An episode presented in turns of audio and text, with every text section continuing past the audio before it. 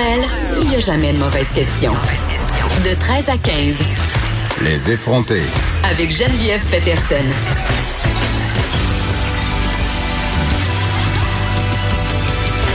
Cube Radio.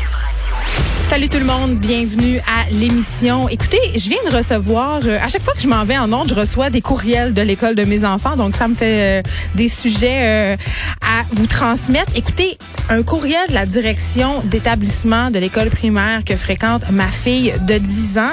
Les écoles veulent s'organiser, puis j'ai envie de dire, c'est bien normal. Là.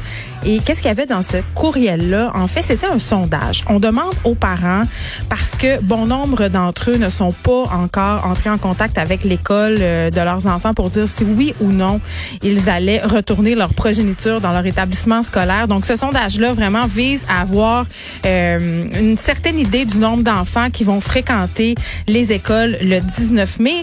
On le sait, là, à Montréal, ce sera particulièrement un problème.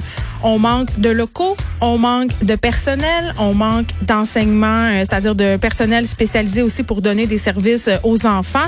Et on fait allusion dans le courriel euh, au fait que le ministre Robert a dit aux parents qu'on avait jusqu'à une semaine avant pour donner notre réponse, mais on nous dit à peine à mot couvert que ça n'a aucun sens. Autrement dit, que les écoles peuvent pas s'organiser si on leur donne notre réponse une semaine à l'avance. En gros, le ministre Robert promet des affaires qui sont juste impossibles à appliquer concrètement dans les dans le réel pour euh, nos établissements d'enseignement. Et là je me demande euh, moi j'ai répondu non. J'ai répondu que ma fille ne fréquenterait pas l'école le 19 mai.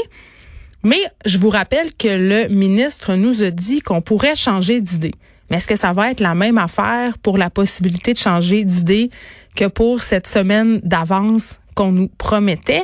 Est-ce que concrètement, je vais avoir vraiment le droit de changer d'idée? Bon, ça m'étonnerait que pour les 20 jours d'école qui restent, je change d'idée, mais quand même, j'ai vraiment l'impression que les écoles s'attendent à des réponses. Et là, je suis pas en train de dire que les écoles n'ont pas raison de vouloir s'organiser, de vouloir calculer environ le nombre d'élèves qui vont être au rendez-vous, mais quand même, ça fait une pression certaine sur les parents. Quand on a reçu ce courriel-là tantôt, j'ai reçu plusieurs textos euh, d'un maire de l'école, des amis de ma fille qui, me demandaient, toi, qu'est-ce que tu vas faire? On sait pas trop. Donc vraiment, euh, les parents jonglent en ce moment avec euh, plein de possibilités et ne savent plus trop vraiment si ce que le ministre a promis va s'appliquer concrètement on s'en va tout de suite au point de presse du gouvernement. Et aujourd'hui, c'est la vice-première ministre Geneviève Guilbeault qui remplace M. Legault de la ministre euh, de la Santé euh, et des Services sociaux, Daniel